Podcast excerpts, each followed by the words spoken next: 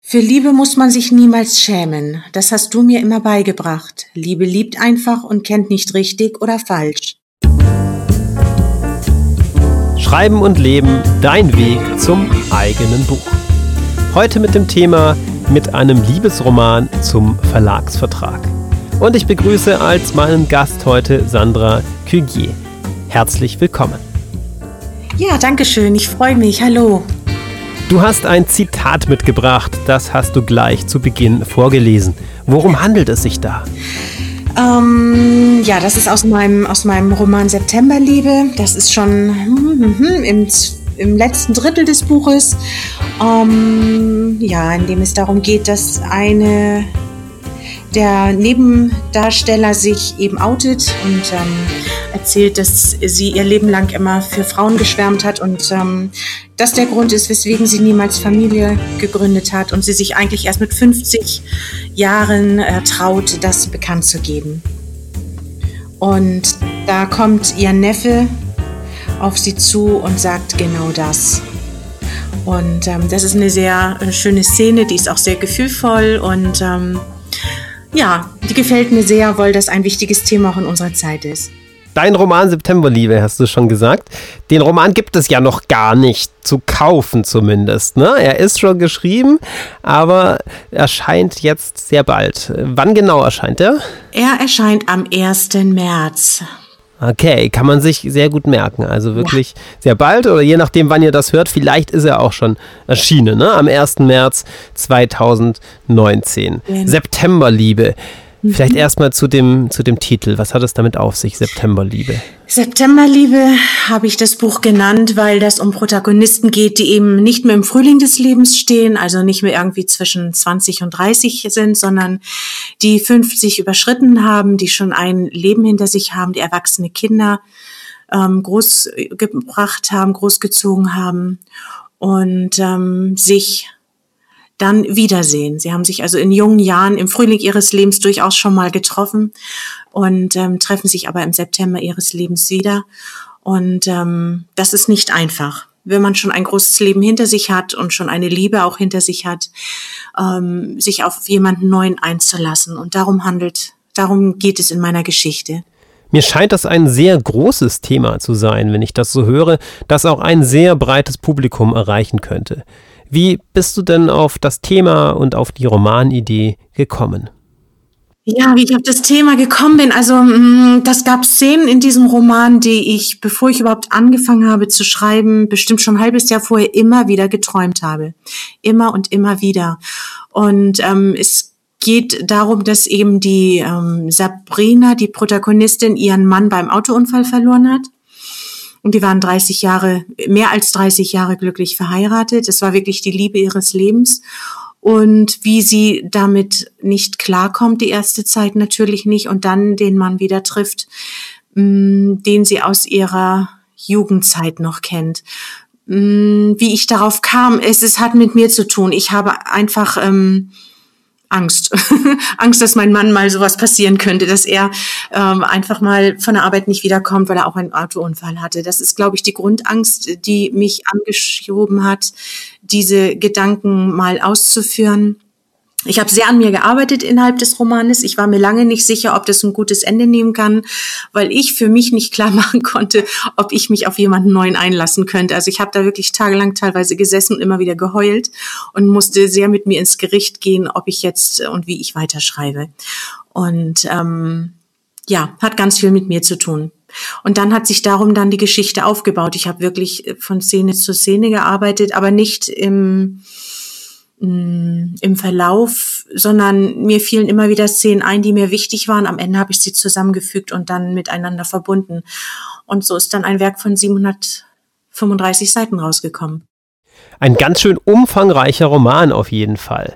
Ich finde, du hast gerade schon etwas ganz Wichtiges gesagt, und zwar beim Thema auf die Romanidee kommen. Eine sehr schöne Möglichkeit ist es, von seinem eigenen Leben mhm. auszugehen und sich zu überlegen, was hat man für Hoffnungen, was hat man für Ängste, denn ja. da stecken häufig Geschichten drin, die uns tatsächlich berühren. Beim Schreiben eines so umfangreichen Romans gibt es natürlich auch immer Hochs und Tiefs. Wie ja. sieht es da bei dir aus? Wann ging es dir so richtig gut beim Schreiben und wann hattest du da Schwierigkeiten oder Herausforderungen?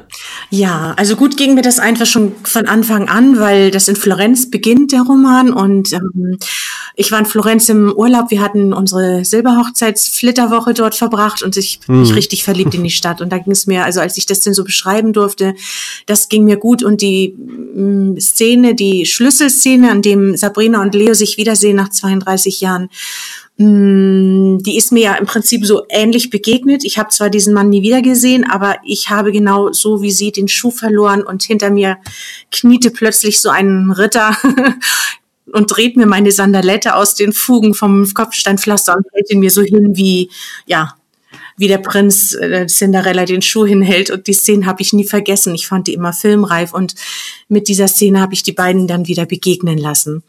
Ähm, das war natürlich total schön. Es hat mir Spaß gemacht, das umzusetzen, in Worte zu fassen, in Bilder zu bringen.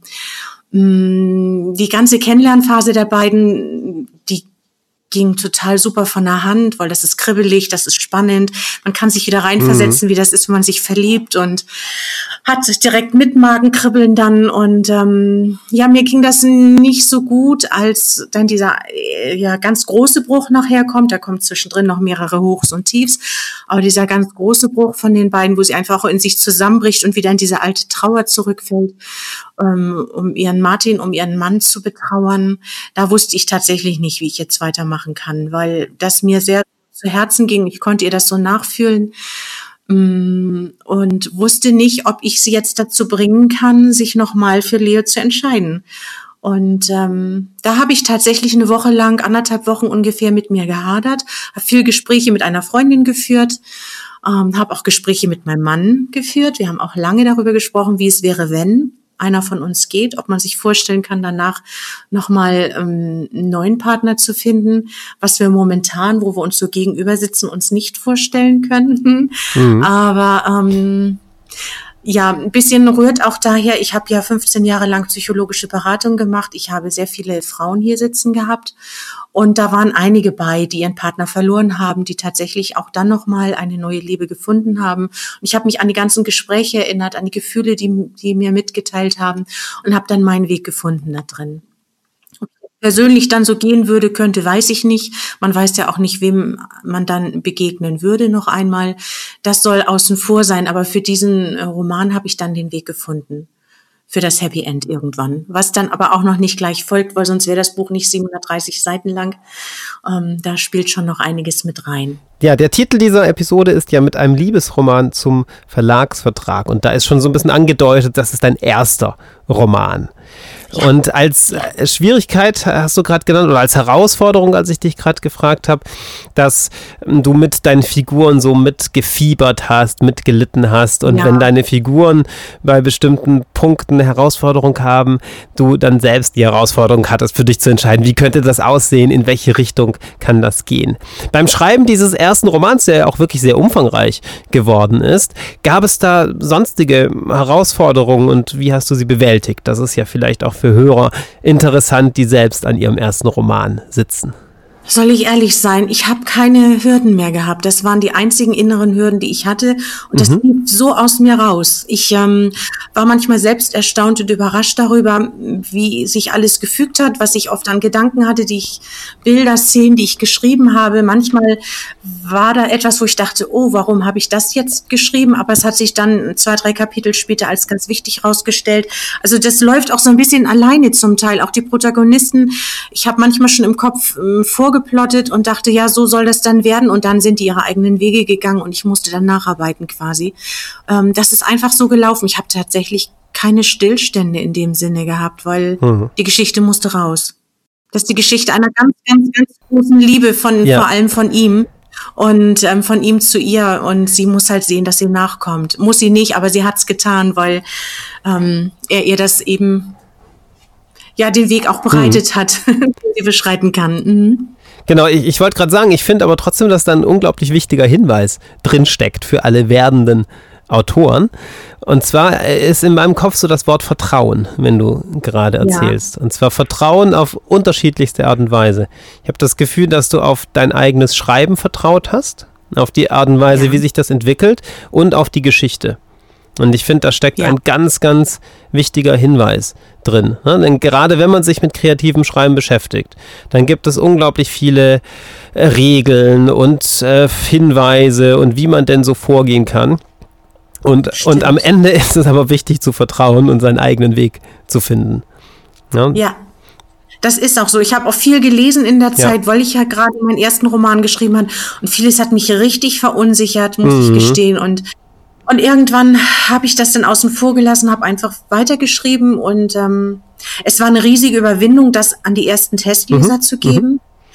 weil ich hatte das Gefühl, ich stelle mich bloß. Das kann ich gar nicht beschreiben. Mhm. Also ich habe wirklich gezittert, als ich das an die ersten abgeschickt habe und ähm, war ganz glücklich, dass die eine der Testleserinnen tatsächlich dieses umfangreiche Werk innerhalb von 24 Stunden gelesen hat. Sie schrieb mir dann, ich musste leider schlafen und wenn ich nicht hätte kochen und essen müssen, wäre ich noch eher fertig geworden. Ich konnte nicht aufhören. Das war sehr, sehr schön. Ja. Das war so schön, so schnell so ein Feedback, so ein positives zu bekommen, so ein überaus positives. Sie hat mir ganz tolle Worte geschrieben. Und, ähm, und die anderen liefen dann nach und die haben das alle in der gleichen Weise bestätigt, unter anderem auch mein Mann. Der mhm. hat den ersten Liebesroman seines Lebens gelesen und das war dann meiner. und ähm, er war auch total überrascht und, und positiv und also er findet, das ist richtig gut und er sagte zu mir, du musst damit auf jeden Fall an Verlage gehen, irgendwer wird dich nehmen. Also er war völlig überzeugt davon. Es war sehr schön, seinen Rückhalt auch zu haben.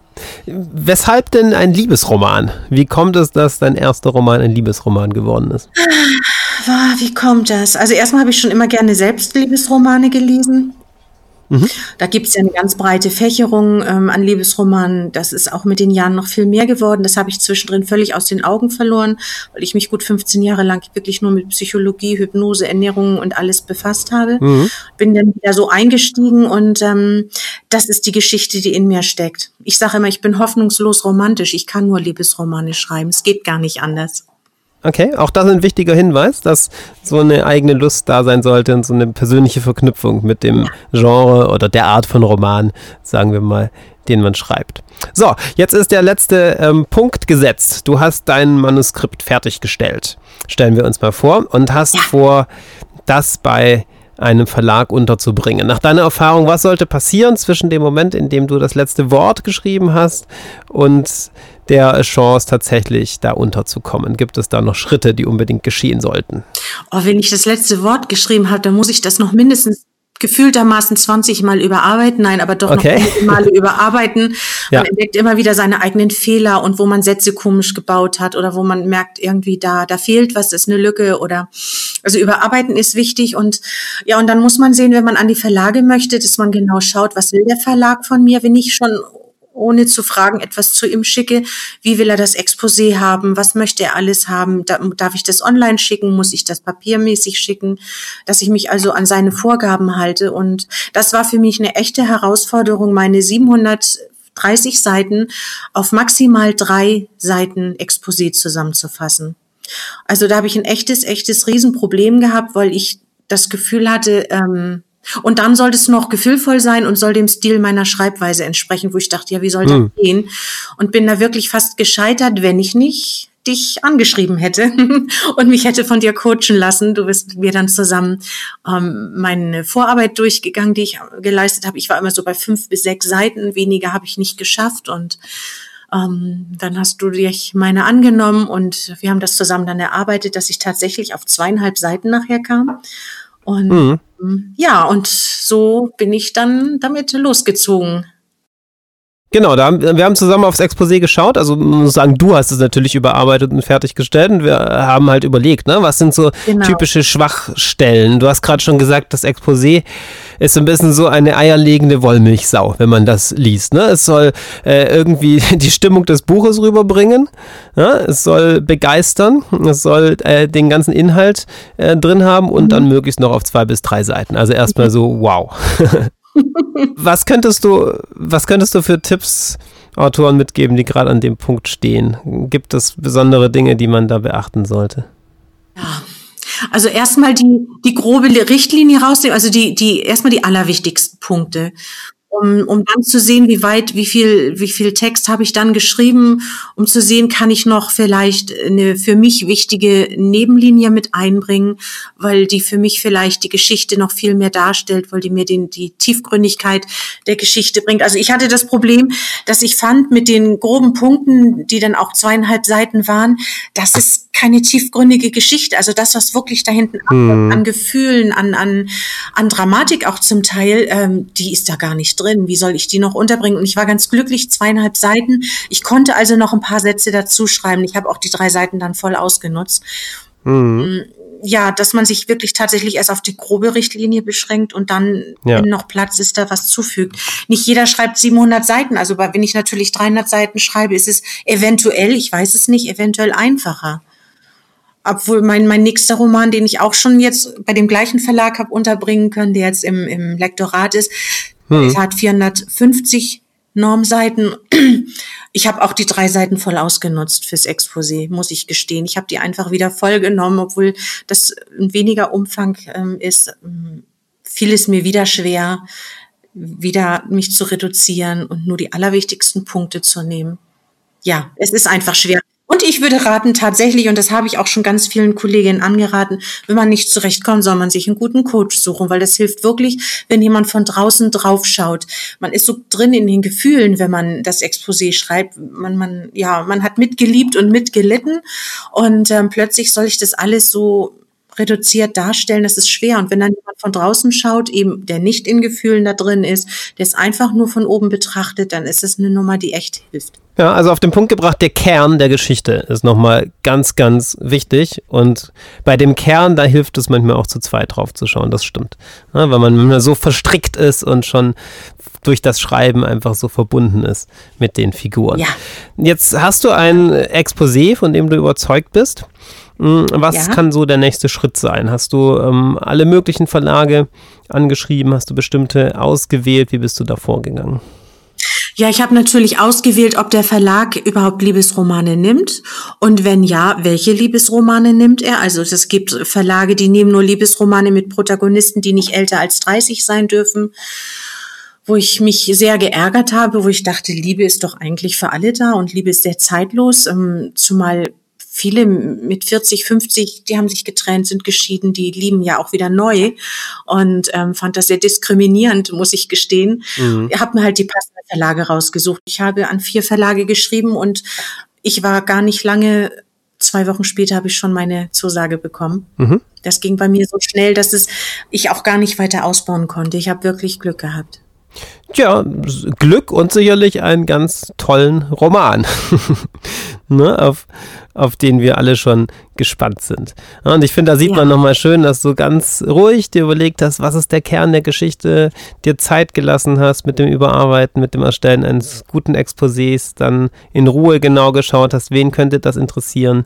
Und das ist dann sicherlich kein Allheilmittel. Ne? Also wir wollen jetzt hier nicht versprechen, man macht das so und dann hat man einen Nein. Verlag. Das wissen wir alle, dass das nicht so einfach ist unter Umständen. Und sicherlich gehört Nein. eine Portion Glück auch immer dazu.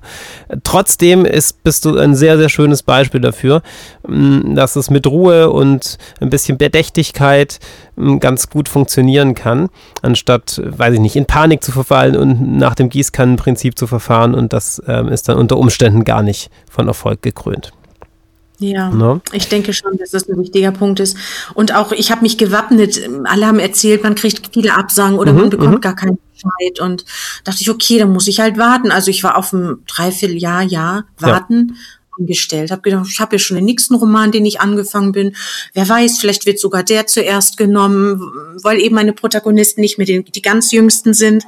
Ähm, war ich schon von vornherein darauf eingestellt, dass es länger dauern könnte, aber ähm, ich wollte mich davon nicht abhalten lassen und ähm, habe trotzdem an meinen Roman auch geglaubt und ich glaube auch immer noch dran. Ich bin jetzt gespannt, wie das wird.